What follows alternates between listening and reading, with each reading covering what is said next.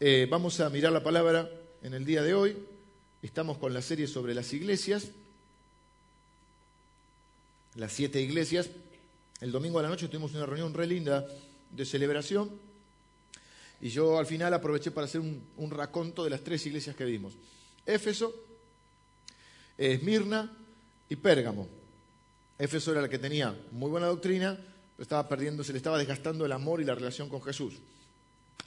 Esmirna eh, no tenía un reproche de Cristo, del Señor, pero tenía que afrontar un tiempo muy difícil y el desafío que enfrentaba era justamente ser fiel hasta la muerte, ser fiel y enfrentar cualquier desafío que Dios y creerle a Dios eh, viniera lo que viniera.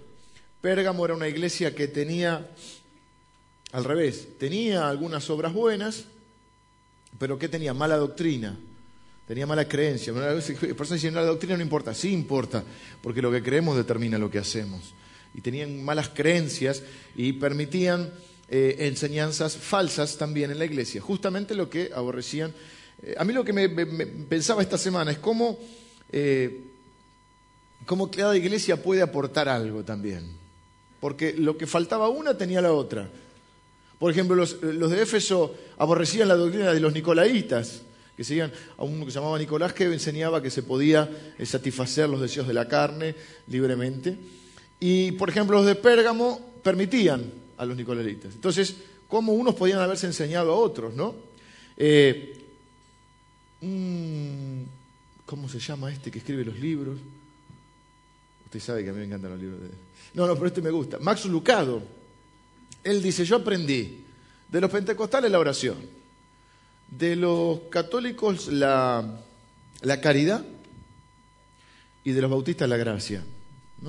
Cada uno puede enseñar algo, eso es interesante, uno puede ir tomando. Así que esto es lindo para verlo porque cuando uno arma todo el panorama de las iglesias, empieza a identificarse, empieza a ver eh, errores. En general esta es una serie más para la iglesia, no tan personal, pero también se aplica a nuestra vida personal. Y por otro lado, empieza a ver que de todas se puede aprender algo y sacar alguna enseñanza. Hoy nos toca la iglesia de Tiátira. Es un poco similar a Pérgamo, pero vamos a tratar de darle un enfoque, eh, variarlo un poquito, porque en general tenían casi el mismo problema. Tiátira, tenemos el mapa, Mara nos preparó también algunas imágenes de Tiátira. Ahí tenemos, bueno, las siete iglesias de Asia Menor, ven el caminito que estamos haciendo. Uh, esperen que miren lo que me compraron los chicos. Igual Mati me ayuda con el mouse, pero a mí me compraron esto. Yo iba a escribir hoy, tenía que escribir el sobre de la ofrenda. Y digo, qué gorda la lapicera. No, no, mirá. Qué bárbaro, ¿eh? Existe hace mil años, pero yo estoy como si fuera. Así que casi como un maestro de escuela. Entonces, por ejemplo, tan, tan, tan, tan, esa chiquitita es Patmos, la isla donde está exiliado Juan que escribe eh, eh, a las siete, es el mensaje, es el cartero, no es el, eh, no es el, emisor de la carta, es el, que envía la carta. Una isla tipo Alcatraz.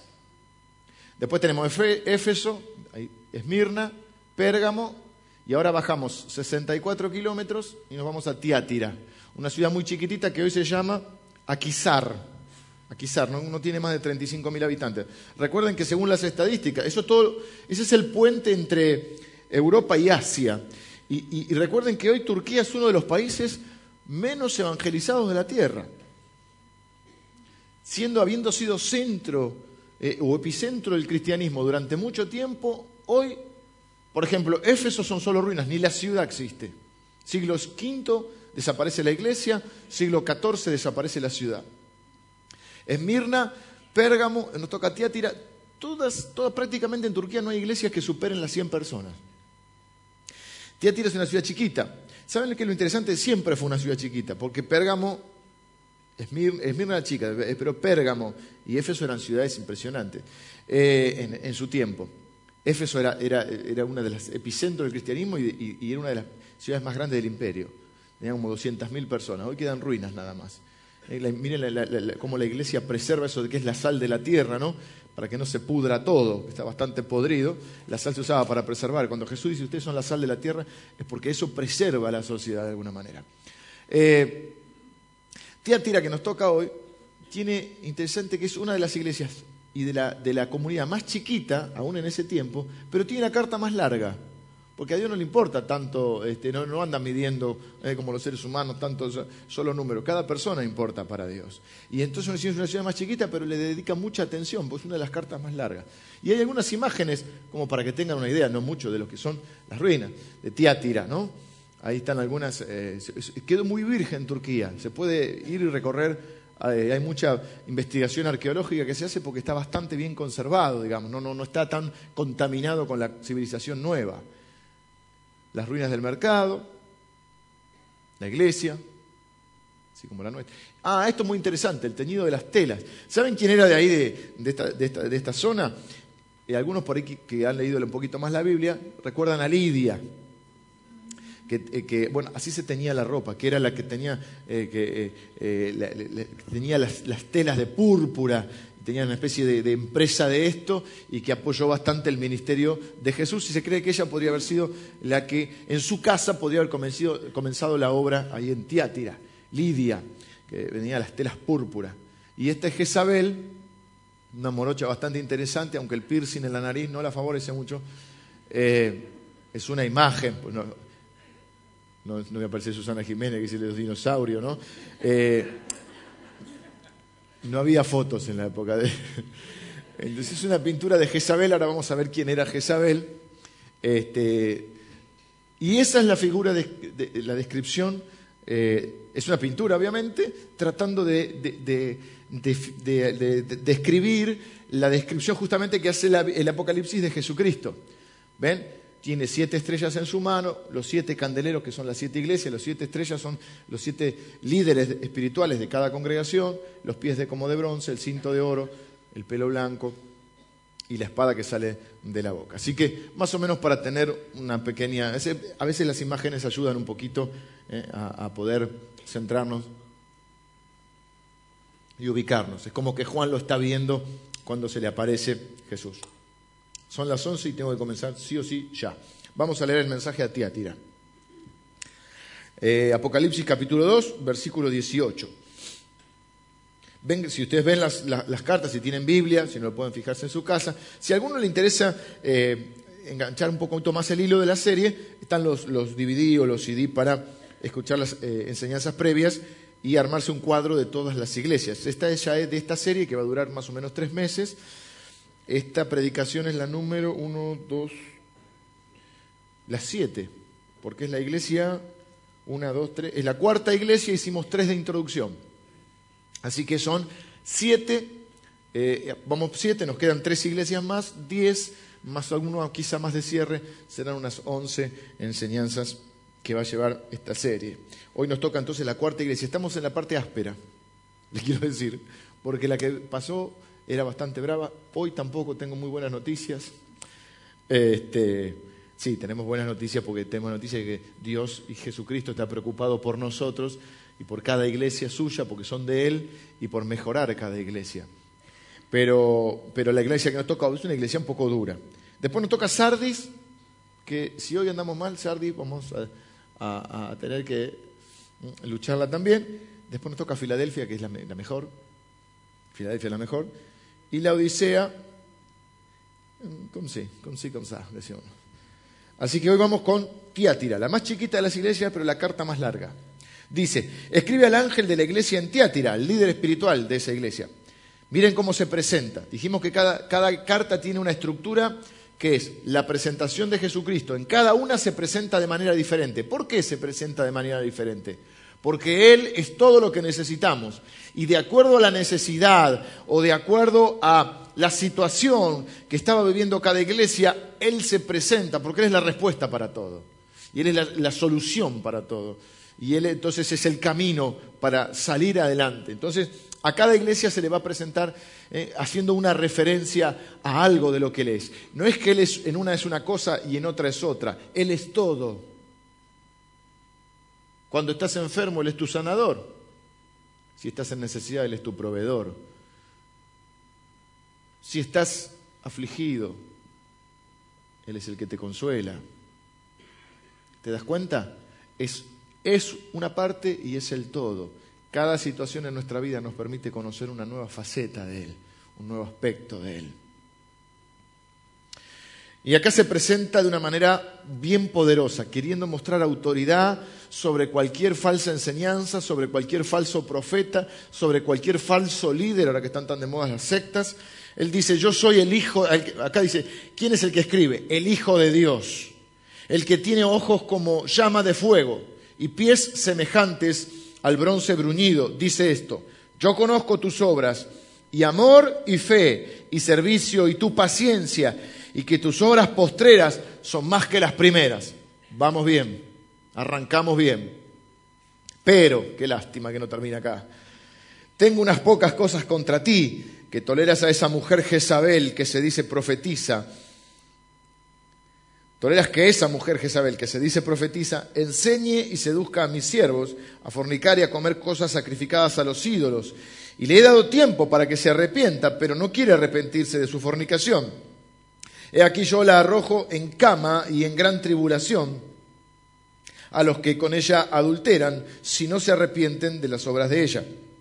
Y a sus hijos heriré, de muerte, y todas las iglesias sabrán que yo soy el que escudriña la mente y el corazón, y os daré a cada uno según vuestras obras. Pero a vosotros y a los demás que están en Tiátira, a cuantos no tienen esa doctrina y no han conocido lo que ellos llaman las profundidades de Satanás, yo os digo, no os impondré otra carga. Pero lo que tenéis, retenedlo hasta que yo venga. Al que venciere, a todas las iglesias le da una promesa, al que venciere, pero acá le agrega algo, es la única que le agrega algo, y guardare mis obras hasta el fin, yo le daré autoridad sobre las naciones, y las regirá con vara de hierro, y serán quebradas como vaso de alfarero, como yo también la he recibido de mi Padre. ¿Qué cosa? La autoridad y le daré la estrella de la mañana. El que tiene oído, oiga lo que el Espíritu dice a las iglesias. Jesús diciendo, el que tiene oído para ir, oiga lo que el Espíritu dice. Aparentemente, a veces las iglesias no oyen lo que el Espíritu les quiere decir. Bueno, dijimos que las cartas tienen una estructura de seis partes. Una presentación de Jesucristo, un reconocimiento de lo bueno cuando lo hay, un, o los elogios, las críticas, un reconocimiento, eh, lo que está mal, lo que tienen que corregir, un consejo para ver cómo revierten lo que está mal, una advertencia si no lo revierten. Por ejemplo, en Éfeso la advertencia fue, si no lo hace, quito el candelero, o sea, clausuro la iglesia. La esperó porque el Señor tiene infinita paciencia, 500 años, y la cerró. Un día se acaba la paciencia. ¿Mm? Y por último, una promesa, que siempre arranca diciendo al que venciere. Esa es la estructura de las iglesias. Hay algunas que no tienen nada malo, entonces no tiene una crítica. Hay algunas que, mm, hay poquitas, pero hay dos que no tienen nada bueno. Entonces no hay elogio. ¿Mm? Y, pero todas tienen un consejo, una advertencia, una promesa. ¿Cómo se presenta? Vamos por la primera parte. ¿Cómo se presenta el Señor acá? Como el Hijo de Dios. Ya acá tropiezan muchas, muchas sectas, muchas están muy de moda las sectas. Ahí, ahí ya, ya empezamos mal. Porque para muchos Jesús es un maestro más, como el Dalai Lama, como Saibaba, o el Maestro Amor, o eh, cualquier otro líder, Mahoma, pero acá él se presenta como el Hijo de Dios. Este es el primer tropiezo para mucha gente que con otras creencias, a la cual respetamos, pero obviamente no compartimos. ¿Cuál es la diferencia? Nosotros creemos que Jesucristo es Dios. No es un ser creado por Dios es Dios mismo. En el principio era el verbo y el verbo era Dios, el verbo era con Dios y el verbo era Dios. Todas las cosas por Él fueron creadas. Jesucristo no es un ser creado. Jesucristo es Dios mismo. Por eso es el alfa y la omega, el principio y el fin. Esto es donde acá tropieza, acá ya empezamos. hoy vamos a hablar de la tolerancia. Está tan de moda la tolerancia. Parece que si uno no apoya a todo y todas las causas y no está de acuerdo con todo, uno es un anticuado, uno es un este, troglodita, uno tiene la frente inclinada y es eh, dos, eh, eslabones menos en la, en la etapa evolutiva, ¿no? Es un mono troglodita antiguo. Bueno, vamos a ver qué es la tolerancia. Es una pregunta difícil, qué podemos tolerar y no, porque justamente la crítica es, tengo contra ti, ¿qué toleras? Y uno pensaba que yo siempre me creí muy tolerante. Quizás soy demasiado tolerante. ¿Qué sé yo? o soy un intolerante, o ni sé lo que soy. Vamos por el que tiene ojos como llama de fuego, porque todo lo ve. Es importante entender que la iglesia es de Jesucristo. La iglesia no es suya, no es mía, no es del que hace más años que está, no es del que es más importante o, más eh, renombrado. La iglesia es de Jesucristo, será siempre de Él. Nosotros decimos mi iglesia, yo también, porque uno se siente parte. En realidad nosotros somos la iglesia. La iglesia no es el edificio, no es el nombre, no es la estructura, nosotros somos la iglesia. Pero nosotros le pertenecemos a Él. Entonces no está mal que uno diga mi iglesia porque hay una pertenencia, uno se siente parte, como la familia, uno la siente suya. Lo que digo es, no soy yo el dueño de la iglesia, Jesucristo es. Y entonces Él es el único que tiene derecho para decir si estamos haciendo bien, si estamos haciendo mal, individual y colectivamente, ¿no? Si estamos obedeciendo la palabra, si no lo estamos, y Él ve todo. Es interesante que Él ve todo en nuestra vida, lo bueno, lo malo, y también Él ve todo lo que pasa en la iglesia. Nadie puede ocultar nada, tiene ojos como llama de fuego que todo lo ven. Y además tiene los pies como de bronce bruñido, y como les dije, es un, Dios inquebrantable, no es un Dios que, sea un flan que se anda moviendo, no, no, es un Dios, es el eterno, y entonces nuestra fe está bien cimentada en Él. Ahora, lo, lo asombroso de esta, de esta carta, o lo que podemos ver, porque tiene muy parecida a la anterior, a Pérgamo, si aquellos que no vieron el domingo pasado lo van a ver también, porque aceptaba doctrinas falsas. Y tenía ese problema, porque así comienzan las cosas. Empecé a cambiar lo que nosotros estamos creyendo. No es que, que seamos cerrados, vamos a ir viendo. Hay cosas que podemos abrir nuestra mente y cambiar, y hay otras donde tenemos que tener convicciones firmes. Y entonces empezaban a cambiar la forma de pensar y después terminabas cambiando tu forma de vivir. Porque uno vive de acuerdo a lo que piensa. No solo lo que dice, porque a veces lo que, dice, lo que decimos, lo que pensamos no, es lo mismo, pero uno vive de acuerdo a lo que piensa. Tengo que empezar a volar con el tema hoy. Así que vamos. Escribe al líder espiritual. Primero, el reconocimiento. Yo conozco tus obras, tu amor, tu fe, tu servicio, tu perseverancia. Y una cosa muy linda, tus obras recientes son mayores que las primeras, le dice. Tus obras postreras son mayores que las primeras, o sea que las felicitaciones van bien. Vamos a empezar con un poco de ánimo. Están amando y sirviendo cada día más. Esto está buenísimo. Es lo que Jesús hizo. Amó, dio, cuidó, sirvió. Y Jesús le dice, eso está bien, no se desanimen, sigan haciéndolo, no se distraigan, no se dejen disuadir, sigan siendo generosos, sigan pensando en los pobres, sigan predicando el Evangelio a los que no conocen a Jesús, eh, sigan ayudando, sigan amando, sigan sirviendo, sigan enseñando la palabra. Eso está bien. Las obras van en crecimiento y en un buen crecimiento. Esto es importante recalcarlo. Jesús siempre empieza, si hay algo bueno, por lo bueno. Y le dice, las obras van bien y van creciendo cada vez más. Eh, van creciendo en obras, van creciendo en amor, van creciendo en servicio, pero tienen que tener cuidado con lo que creen.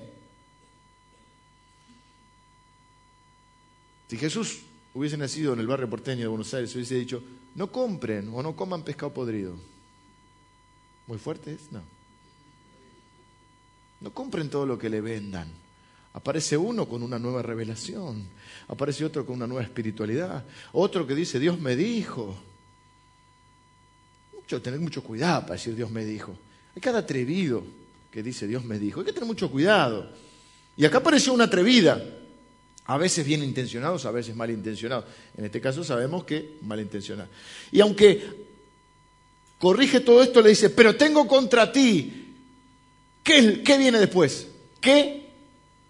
Tengo contra ti qué? Toleras. Caramba, yo pensé que había que ser tolerante. No somos gente open mind. Y me empezó a agarrar la duda. Dije, ¿cómo se describe usted? ¿Los cristianos somos tolerantes o no? Bueno, habemos, habemos de todos. Pero yo siempre dije, bueno, tengo hermanos en Cristo que son, los amo, son mis hermanos en Cristo, pero son un poquito trogloditas. Vienen con la enfrente media así. Pero yo soy de los abiertos, dije, de, la, open mind.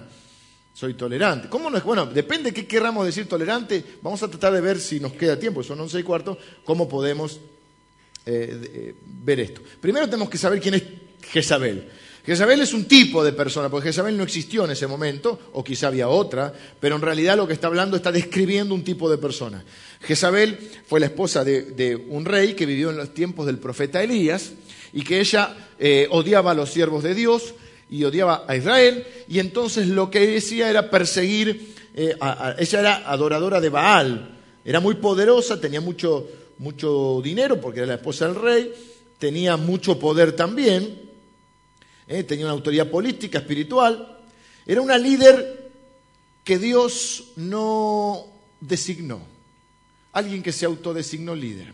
Entonces la llama Jezabel porque es la, misma tipología de persona. Es decir, la verdadera Jezabel como persona existió en la época de Elías, que le daba culto a Baal, perseguía a los siervos de Dios, lo amenaza a Elías.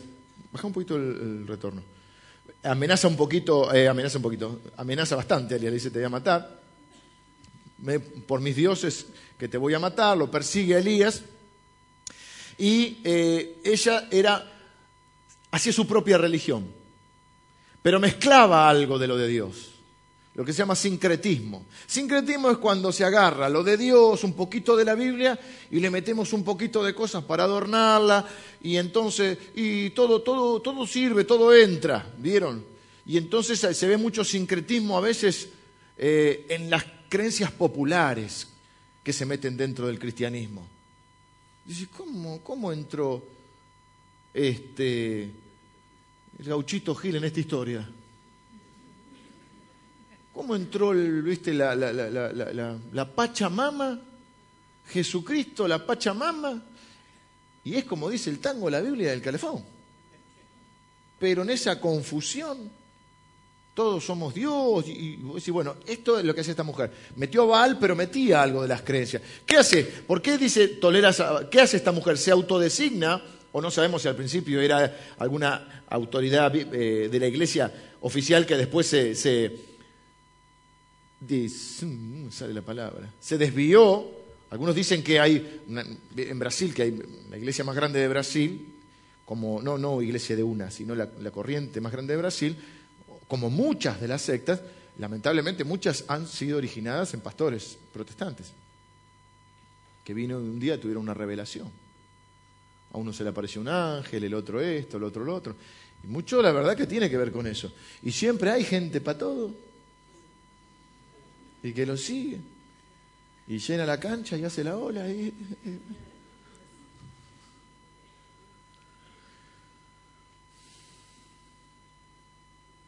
Era poderosa y saben qué? Mucha gente piensa, si es rico y poderoso quiere decir que Dios lo está bendiciendo. Quizás Satanás lo está bendiciendo. Toma algunas creencias bíblicas, hace su propia religión y entonces la fe empieza a estar en riesgo. Es una fe diversificada, diluida. Y, en Tiatira hay una mujer así, muy influyente, causa divisiones, y ella dice, no, no, le hagan caso a los líderes que tienen y a la palabra de siempre, porque bueno, tenemos un nuevo entendimiento, un, conocimiento más profundo, nuevas revelaciones, nuevas experiencias, tenemos mayor autoridad espiritual. Y empezamos a relativizar la escritura, empezamos a relativizar la obra de Cristo, y bueno, quizá Quizá las otras religiones no, son, no están tan equivocadas, quizá hay más de un camino a Dios. Jesucristo dijo, yo soy el camino, la verdad y la vida, nadie viene al Padre si no es por mí. Pero quizá, quizá no somos tan malos. Ahora hay, hay algunos, quizá no hay infierno. Ah, bueno, entonces cerremos, vámonos, ¿viste? Pero la Biblia y el calefón. No siempre que le vaya bien significa que es de Dios.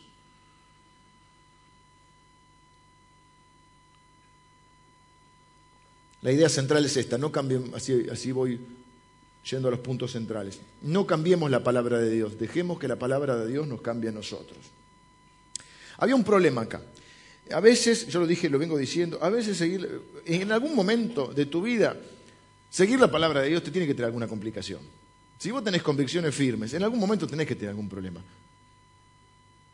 Eh, Jesús dijo, y preocúpense si todo el mundo habla bien de ustedes, preocúpense. Claro, no es que le queremos caer mal a la gente, ni que queremos que hablen mal de nosotros, a nadie le gusta, pero, pero no podés estar bien con todo el mundo. Y te explico por qué. Porque este mundo vive con un sistema de valores diferente. Entonces, en algún momento, tus valores tienen que chocar con los valores de este mundo. En algún momento tenés que tener alguna dificultad. El mismo Jesús, sabiendo esto, dije que tuvo sus problemas, por si no lo saben, lo crucificaron, y a los seguidores de él. Si lo trataron así, él dijo, el, siervo no es mayor que su maestro. Si a mí me tratan así, ¿cómo cree que lo van a tratar ustedes? Claro, no nos ponemos en víctimas, ni siempre que, sufrimos es, es, por los demás, a veces es por culpa, responsabilidad nuestra, porque hacemos mal las cosas, pero muchas veces tenemos que tener un choque de convicciones, un choque de valores, porque estamos en un mundo que tiene otros valores y la fidelidad a Dios tiene un precio. A veces el problema no es la mente que está mal, el problema es que el corazón no está dispuesto. Es alguien que dice, no me gusta lo que dice la Biblia porque trata de cambiarme, entonces voy a tratar de cambiar lo que dice. Y entonces, el problema que tenía en esa época, esta ciudad trabajaba mucho el bronce. Por eso Jesús también se presenta con los pies de bronce. Hacían armas de guerra. Tenían el problema de los sindicatos. No sé si les suena. Estaba la CGT dividida. ¿eh? Había sus líderes, no vamos a nombrar. Bueno, ¿y el, problema cuál era? Antes no había jubilación, eh, seguro de desempleo. O sea, estaban como ahora. A merced de la buena de Dios. No había este, pensión por discapacidad, te cortaba la mano con lo haciendo. Nada. Entonces, ¿qué hacía la gente? Había sindicatos, gremios. Y cada, cada gremio, porque la, profesión se heredaba.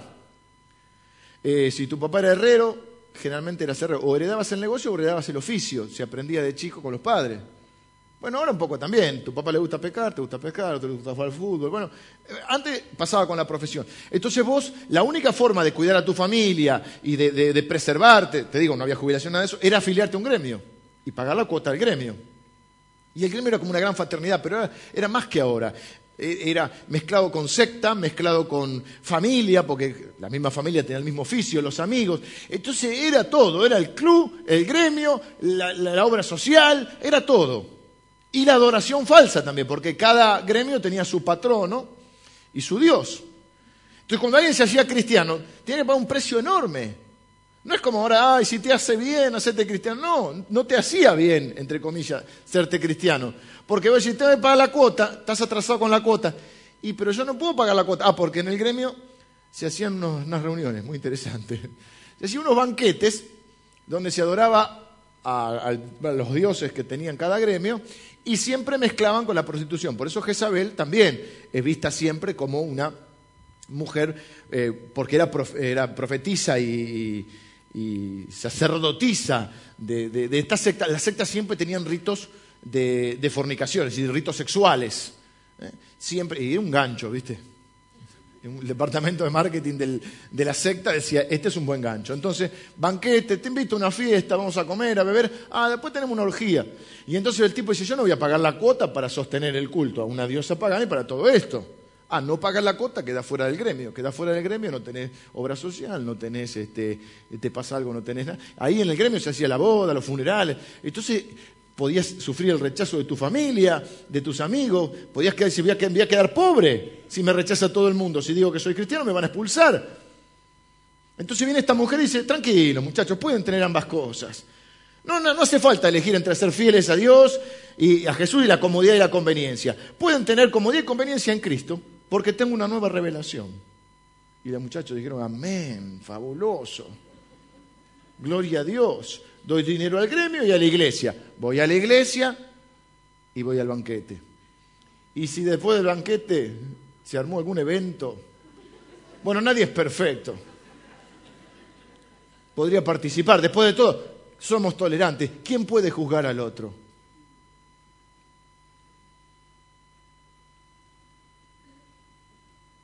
Dije una frase de Luther King que alguien me envió por, por mail. La conveniencia pregunta, ¿es seguro? La... ¿Cómo era? Como el chapulín, esa es la idea. O así, el miedo pregunta, ¿es seguro? La conveniencia pregunta, ¿es político? La política pregunta, no, espere, espere, ya me voy a acordar. Daniel Egea me la mandó y debe estar acomodando los autos, pero... Ah, no está ahí Daniel. ¿Cómo era? ¿Te acordás vos? No te acordás, me manda los mails y después me hace quedar mal. ¿Te das cuenta? Ahora, la saco, ahora la saco. La, la, duda pregunta, ¿es conveniente, eh, popular, político y seguro? Ya lo tengo, ya lo tengo. La conveniencia pregunta, ¿es político? O sea, políticamente correcto. Eh, el miedo pregunta, ¿es seguro? Y la política pregunta, ¿es popular? Pero la conciencia pregunta, ¿es correcto? Y llega un momento en la vida que uno tiene que tomar una posición que no es ni política, ni popular, ni segura. Pero uno la debe tomar porque es correcta. No me pidan que lo repite. Yo tengo un traumatismo de cráneo. Pero llega un momento en la vida que vos tenés que tomar una posición y una decisión que no es ni popular, ni política, eh, ni, ni, ni, ni segura. Pero la tenés que tomar porque es correcta. Tengo esto contra ti que toleras. Yo cuando leí esto me, estalló la cabeza. Porque puede ser que a, tu familia no le, no le encante que seas cristiano. Puede ser que a la cultura en la cual vivís no le entusiasme como vos te entusiasma Jesucristo. ¿Cómo mantener las convicciones en, medio de una, en medio de una cultura que no ama a Jesucristo y no le importa la Biblia? ¿Cómo mantener las, las convicciones? ¿Cómo mantener una buena relación? ¿Cómo expresar el amor de Cristo sin ser intolerante, sin juzgar y condenar, pero a su vez manteniendo una convicción? Y, no solo manteniéndola, transmitiéndola. Nosotros no imponemos la fe. Nosotros no estamos para imponer nuestra fe. Esto es lo que algunos hermanos, a los cuales amamos y queremos y son parte de la familia de Dios, no entienden eh, cuando hay estos debates en la sociedad. Ustedes saben cuando hablo de la tolerancia a qué me refiero, ¿no? ¿Qué tan tolerantes podemos ser con las creencias y prácticas de los demás. Entonces nosotros no estamos para imponer nuestra fe a los demás, pero sí para proponer nuestra fe. A mí no me gusta regularle, según mis convicciones, la vida a los demás, porque los demás no tienen la obligación de creer, porque no se impone Jesucristo, se propone, se proclama. Si no estamos en la época de la conquista, que venía, si tenés que convertirte, le decían a los indios, oh, no se dice pueblos originarios, todos los indios, eh, eh, si no te convertís, te hacemos te... boleta. Después lo convertían, lo hacían esclavo. Este Dios mucho no nos está ayudando, decían un chico. Y lo que dice que algunos son más tolerantes que Jesús. Bueno, ¿qué es la tolerancia? Uy, no puedo. ¿Cómo hago? Algunas preguntas que nos hacemos. ¿Debemos tolerar eh, practicar la tolerancia legal o cultural? Sí. Esto es, los musulmanes, los testigos de Jehová, los mormones, los budistas, los agnósticos, los ateos, los de la cienciología, tienen derecho a creer lo que quieran y adorar a quien quieran. Nosotros creemos, yo creo eso, en la libertad religiosa. Creemos en la libertad religiosa, política. Nosotros no imponemos. Por eso, por eso el Evangelio no es conquista, como tanta gente enseña. El Evangelio es transformación. Como ese que decía, yo no, no comparto tus ideas, pero daría mi vida por tu derecho a expresarlas. Son los riesgos de la libertad. Eso es lo que algunos no entienden. ¿Y por qué ustedes no tienen un jefe que diga todo? Porque nosotros, nuestras iglesias son independientes y autónomas, porque preferimos correr el riesgo de la libertad. Ahora, hay dos... ¿Cómo hago?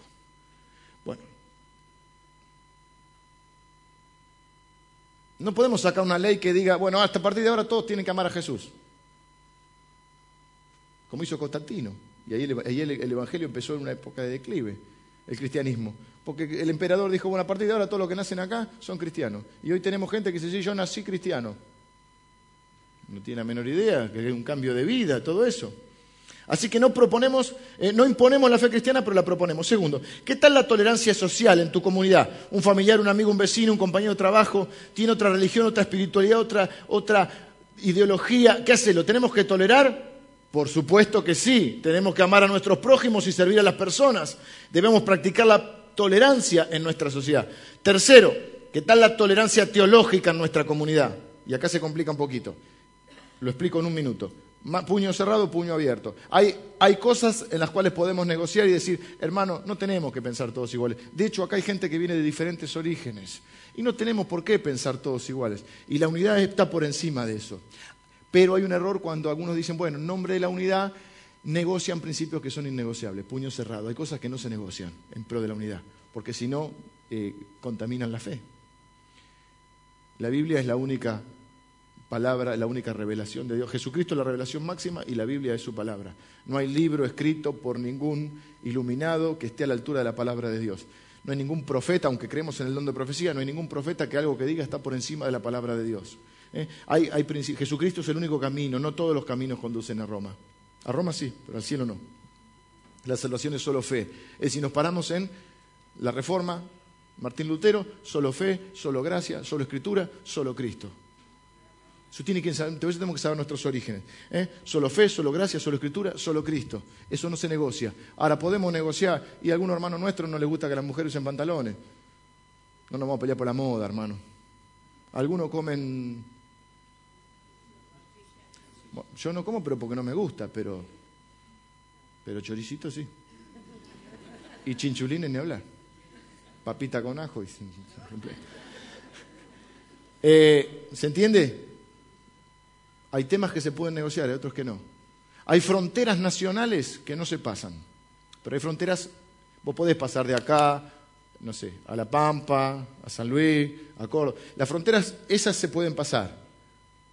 De hecho, uno puede, son nuestros hermanos, pentecostales, presbiterianos, luteranos, metodistas, nazarenos, bautistas. Hay fronteras nacionales que no se pueden pasar. ¿Está bien? Hay otros salvadores. Entonces ahí donde la verdad a veces ofende. Miren, no todos los salvadores salvan. No todos los escritos son sagrados. No todos los escritos dicen la verdad. Eso es lo que acá pasaba, toleraban la herejía. Porque también les convenía. Era más político, más popular y más seguro. Ahora, el cristianismo empieza con la tolerancia. Jesús te acepta como sos. Eso no quiere decir que se conforme con como, somos. Y empieza un proceso de cambio en nosotros. Pero al principio nos acepta como somos. Nosotros estamos para aceptar a la gente como es. Eso no significa que no le señalemos lo que está mal.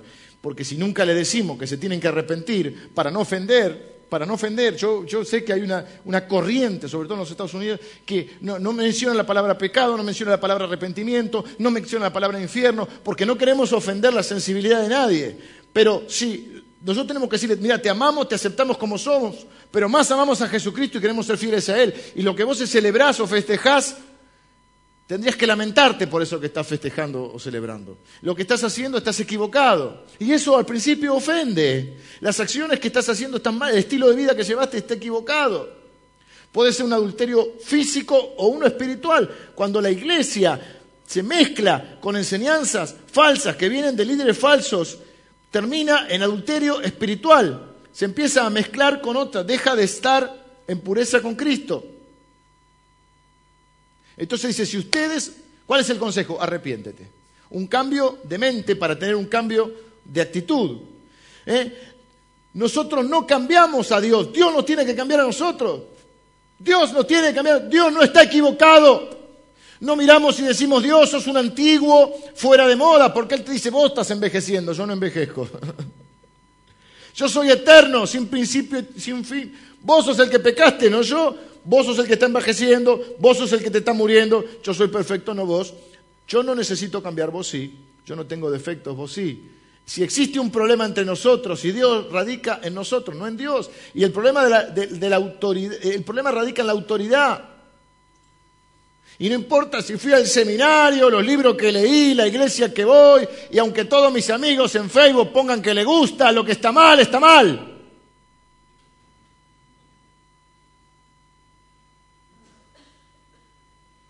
El arrepentimiento es decir lo que necesito, lo que estoy haciendo está mal, lo que estoy pensando está mal y necesito cambiar. La advertencia, si no se arrepienten, fíjense que habla de una cama, la arrojaré en la cama. Piden el contraste entre la cama del pecado y la cama del hospital. Porque dice, si no, la arrojaré en una cama, se va a morir. Le dije que se arrepienta y no quiere. Le di tiempo, no quiere saber nada. Dios tiene paciencia. En un momento se termina la paciencia. No se puede jugar con Dios. Hay una promesa. Al que venciere y guardare mis obras. Uh, acá tengo que explicar esto, voy a tardar dos años. Porque esto de que las regirá con vara de hierro y serán quebradas como vaso de alfareros, porque te da dos opciones. Si te arrepentís hay recompensa. Si te no, no, explica qué, no explica qué tipo serán de recompensa, pero vemos, Jesús dice, eh, hagan tesoros en el cielo. Hay recompensas en el cielo. Fíjense que ahí parece que hay una recompensa de, que dice que gobernará sobre las naciones el que haga esto. Evidentemente va a haber funciones. Es un mundo nuevo, difícil de entender. No hay que vamos a estar con la salita todo el día así, ah, Señor. No, no, evidentemente va a ser un mundo nuevo. Y en ese mundo nuevo cada uno recibirá recompensa. Entonces hay gente que no, tiene muchos tesoros acá, pero está haciendo tesoros en el cielo. Pero tenemos dos opciones. La advertencia es arrepiente. El consejo es arrepiéntete. La advertencia es, si no te arrepentís, no te va a ir bien. Y tenés dos opciones. O te arrepentís y recibís la recompensa cuando, cuando estás haciendo algo mal, o te empecinás y viene lo segundo. Que hay una, como una recompensa negativa. ¿Mm? Recibirás el castigo, digamos, las consecuencias de lo que está mal. La primera opción entonces, arrepentir. Ah, lo del vaso quebrado es porque cuando un rey se peleaba con otro rey, no agarraba una vasija, la rompía, y eso era, públicamente lo hacía, le hacía pedazos contra el piso, y eso era que le declaraba la guerra. Ah, y le ponían la vasija el nombre del pueblo o del rey y la rompía, diciendo contra esto. Entonces dice, si cuando nosotros, cuando nosotros estamos en rebelión y no queremos cambiar lo que está mal, entramos en una guerra con Dios. Quedamos enemistados con Dios. Tenía un montón de reflexiones finales, se las leo nada más, porque no. Vengan los músicos, termino. Para cerrar algunas ideas principales. Eh, eh, no, no, no pudimos porque, bueno, hay días que se nos complica un poco más. Toda cultura, esto, esto lo que anotan son las reflexiones finales y quizá un poco las conclusiones. Con esto de la tolerancia. ¿Qué hacemos, viste, con todos estos temas que se plantean eh, éticos y la bioética y esto que lo otro? Primero, toda cultura tiene que practicar la tolerancia y la intolerancia también. Voy a poner algunos ejemplos porque soy el pastor es un intolerante. Yo en algunas cosas soy un poquito enojón. Y Lili me dice, ¿por qué te pones? No tenés que enojarte. Bueno, eh, con lo que hacen otros. No, yo me enojo porque, porque la Biblia habla de pastores, ovejas y de lobos. ¿Está bien? Pero es otro tema. Vamos a este tema. En la cultura hay cosas que hay que practicar la intolerancia. Un ejemplo. Doc, en un hospital no se puede fumar. Bueno, ahora no se puede fumar en ningún lugar cerrado. Entonces, a mí me molesta si estoy en un hospital que un tipo venga y prenda mucho. Entonces soy intolerante. Ah, y discriminamos a los, a los que fuman. No, pero acá no se puede, hermano. Hermano en Cristo. Entonces, la sociedad, o sea, borracho no se puede manejar. Te hacen el... Si pasaste, no me acuerdo cuánto es. Ay, pero discriminaban a los borrachos. No. Hay una intolerancia y una tolerancia. Otro ejemplo. Maestra de castellano. se va a presentar para el cargo. Dice, soy analfabeta. Y probablemente no, estamos tomando mucho ese analfabeta para maestra de castellano. Ah, acá discriminan a los analfabetas. ¿Me entienden? Pongo ejemplos risueños para que eh, nos entendamos. La sociedad tiene que practicar la tolerancia y la intolerancia. Hay cosas que no se permiten. Segundo, mucho de la supuesta intolerancia son intolerantes con nosotros los cristianos. No es que me estoy quejando, sí, me estoy quejando. Porque se puede, no se puede hablar de nadie, ¿viste? Ay, porque no podés, que si se ofende este, el otro, no se puede decir nada. Cualquier cosa que sí somos los discriminativos. Ahora, de nosotros, y sobre todo los pastores, pueden decir cualquier cosa. Se pueden burlar en todos los programas, nos pueden tratar de chor, todo y se va a poner una iglesia, que es negocio. Pone una iglesia a ver cómo te va. Ponela a ver cómo te va. No, nos llenamos de plata, ponela una iglesia a ver si es tan fácil. A ver si te llenas de plata o estás solo. Pero de nosotros se puede burlar todo el mundo. Esa fue una catarsis.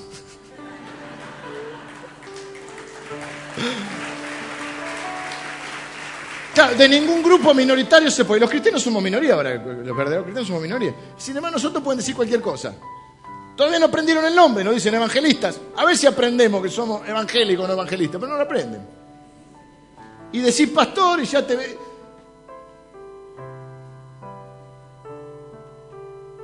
Cuando yo fui a Estados Unidos notaba ese cambio. Yo decía, ¿hay pastor? Y allá, pase, señor. Acá digo, ¿hay pastor? Y la gente, eh, pastor Jiménez. Sí, no tengo nada contra el hermano, pero digo, siempre me dice lo mismo. O lo brasilero. Tercero, ¿qué tengo? Muchas veces seremos calumniados y van a tergiversar lo que decimos lo que creemos. Y sí, a Jesús no lo trataron muy bien. Así que es como un soldado que va desembarca en la playa, ¿viste? Y entre las balas. Y dice, ok, estoy con los borcegos, con el pantalón, con el rifle. Ah, no vine de vacaciones, no estoy con los bermudes y las ojotas, ¿no? Y bueno, nosotros estamos en, un ambiente de conflicto. Y si a Jesús lo trataron como lo trataron, a nosotros no nos van a tratar mejor. Y muchas veces vamos a andar entre las balas. Así somos nosotros. La guerra no es contra la gente, ¿ok? La guerra no es contra la gente. Nosotros tenemos que amar aún a los que se dicen nuestros enemigos. Porque somos hijos de Dios. Amamos aún a nuestros enemigos. Hay gente que nos cae mal, pero la amamos igual. Y tratamos de servirlos porque para eso somos cristianos. Pero hay detrás de eso hay un poder espiritual del mal que existe, que es el que pasaba con esta Jezabel. Cuarto, Queremos amar y servir bien a la gente. Ser generosos, ayudar. Amar. Esa es nuestra mejor manera de tolerancia. Quizás no estamos de acuerdo con, lo que, con lo que piensan, pero los amamos y tratamos de ayudarles, de servirles y de hacerles el bien. Quinto, alguien se va a ofender. No vamos a maltratar a nadie, ni a desprestigiar a nadie, ni tratar de burlarlos de nadie, pero tenemos que saber que algunos se van a ofender.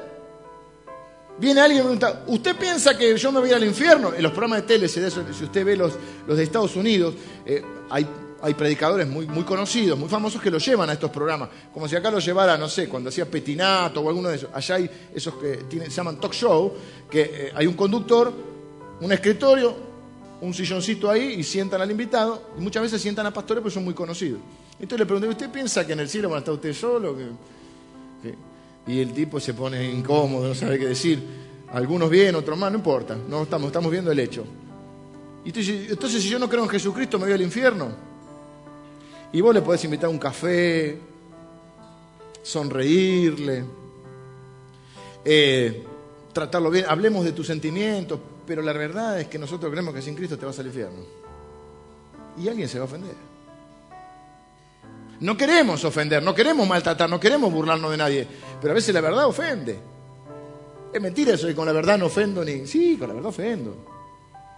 O usted no se ofendió cuando alguien le dijo, mirá, por ahí si no se lo dijo muy bien, si no te arrepentiste va al infierno. Si yo soy bueno, si yo soy buen vecino, Así que el Evangelio supone un, al menos una discrepancia con la gente. En el momento de la evangelización, para poder evangelizarlo en algún momento, hay una discrepancia.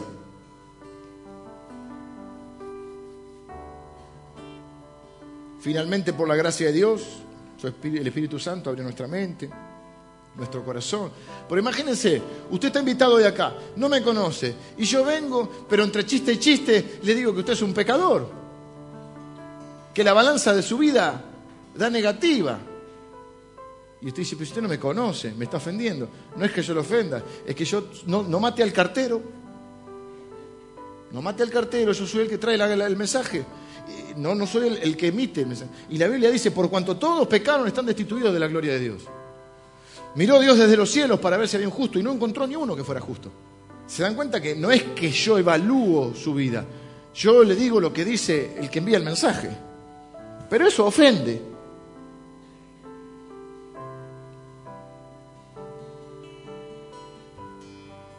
Yo pido que no seamos esa iglesia. Le pido a Dios que no seamos una iglesia, como dice la Biblia también, o describe la Biblia, llevada por cualquier viento de doctrina viene cualquiera con una idea nueva. Ahora, sí, en esas fronteras internas que dijimos, yo, y Dios lo sabe, trato de aprender y de seguir aprendiendo y estoy dispuesto a cambiar conceptos que quizá tengo que cambiar. y hay ustedes que vienen quizá de otras extracciones que pueden proponer cosas, aún de temas que los podemos hablar y debatir, ponernos de acuerdo o no y decir, pero seguimos siendo hermanos, amamos a Jesucristo, amamos su palabra, no tenemos que estar de acuerdo en todo. Y es más, uno puede enriquecer a otro, como dijo, como decía Lucado, puedo aprender la oración de los pentecostales, puedo aprender la gracia de los bautistas, puedo aprender, ¿se cuenta? Puedo, puedo abrir mi mente en muchas cosas. Hay otras que no las puedo negociar. Y no las vamos a negociar, porque no quiero ser esa iglesia donde viene cualquiera con una nueva revelación, con una nueva moda, con una nueva espiritualidad. Ahora soy más profundo, ahora tengo una nueva experiencia.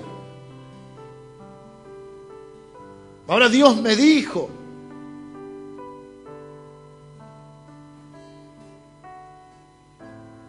Esto es lo que más o menos yo creo acerca de la tolerancia. Espero haber podido contestar algunas preguntas. Quedan en el tintero muchas. Yo sé que ustedes tienen muchas, ¿no?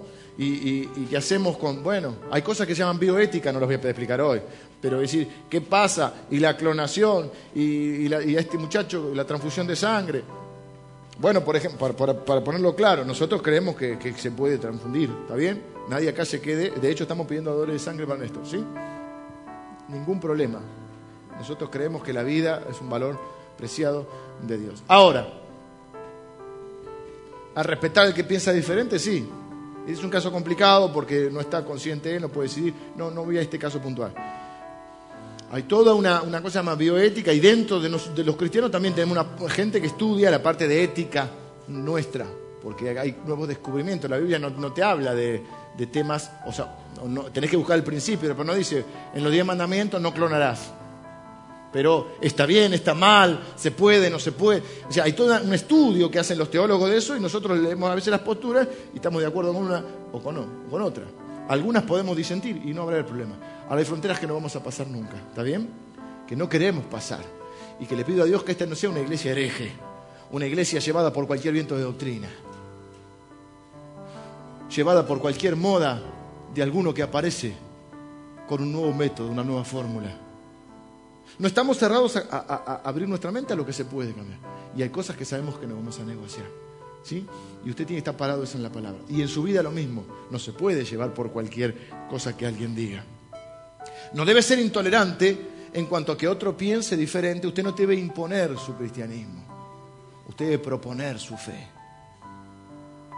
No sea intolerante con su familia. No llegue a su casa y porque la persona, eh, usted llega tarde, el pastor la hizo lunga y, usted no está cocinando y todo su marido dice, vieja, la comida, y dice, te reprendo, Satanás. Y el tipo dice, así, así no lo va a ganar para el Señor. Así no lo va a ganar para el Señor. Así no. No se pase todo el día en la iglesia si usted tiene una familia. Hay métodos que estaba hablando, hay, hay métodos que para mí son terribles en eso modas que surgen dentro de la iglesia, que de repente yo me pregunto, ah, todo, eso hace, ¿y cuándo, crían a los hijos? ¿Cuándo están con la esposa? ¿Cuándo hacen algo? Por, ¿cuándo, prosperan? ¿Cuándo estudian? ¿Cuándo trabajan? No, estamos en la iglesia. Ah, bueno. Cosas que se pueden negociar, otras no. Entonces, sea tolerante. Si su hermano piensa diferente, si su familia, si su vecino.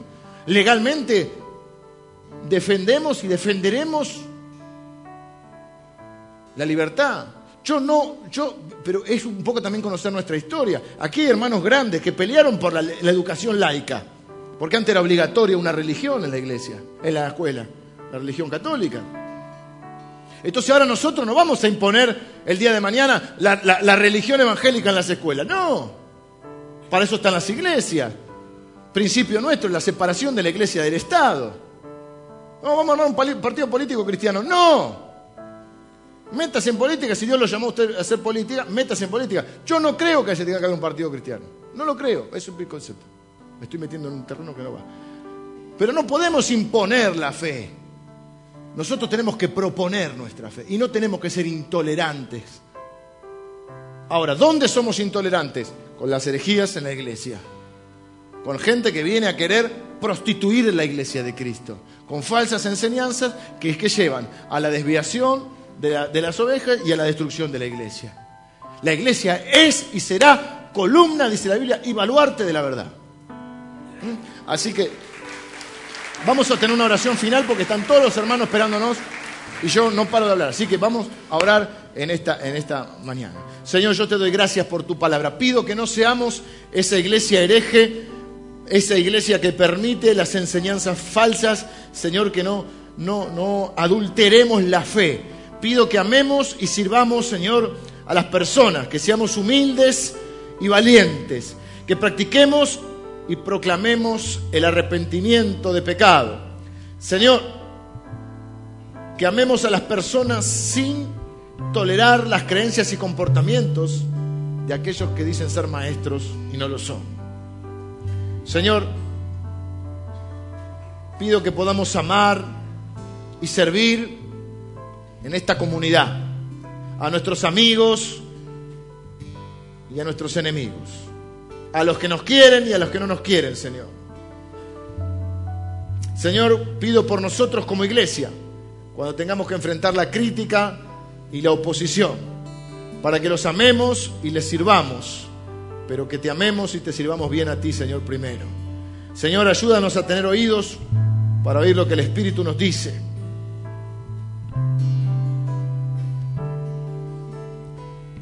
Ayúdanos a ser columna y baluarte de la verdad, a proponer nuestra fe Padre, no queremos ofender, ni maltratar, ni menospreciar, pero si alguien se ofende, Señor, que al menos sea porque le hemos hablado de Jesucristo. No para imponerle nuestras costumbres ni nuestras creencias secundarias, pero sí nuestra gran creencia que Jesucristo es el único camino y la única esperanza de salvación. Señor, que lo podamos hacer con gracia y con amor con tolerancia y que podamos llevar esa verdad acompañada con gracia. Señor, yo te pido que esta iglesia, y es mi oración durante toda esta serie, se mantenga fiel a ti, fiel a Jesús y fiel a tu palabra, Señor. Que en esta iglesia se proclame el Evangelio hasta que tú vengas, Señor. Padre, que el día en que tú vengas, Jesús, que Jesús venga, Señor, pueda encontrar en, esta este, en este lugar una iglesia fiel, que crezca y ame y sirva cada día más y que proclame a Jesucristo hasta el día en que Él venga. Señor, que sea una iglesia fiel, columna y baluarte de la verdad. Una iglesia que ame, pero con la verdad. Señor, bendigo a la iglesia en el nombre de Jesús. Amén.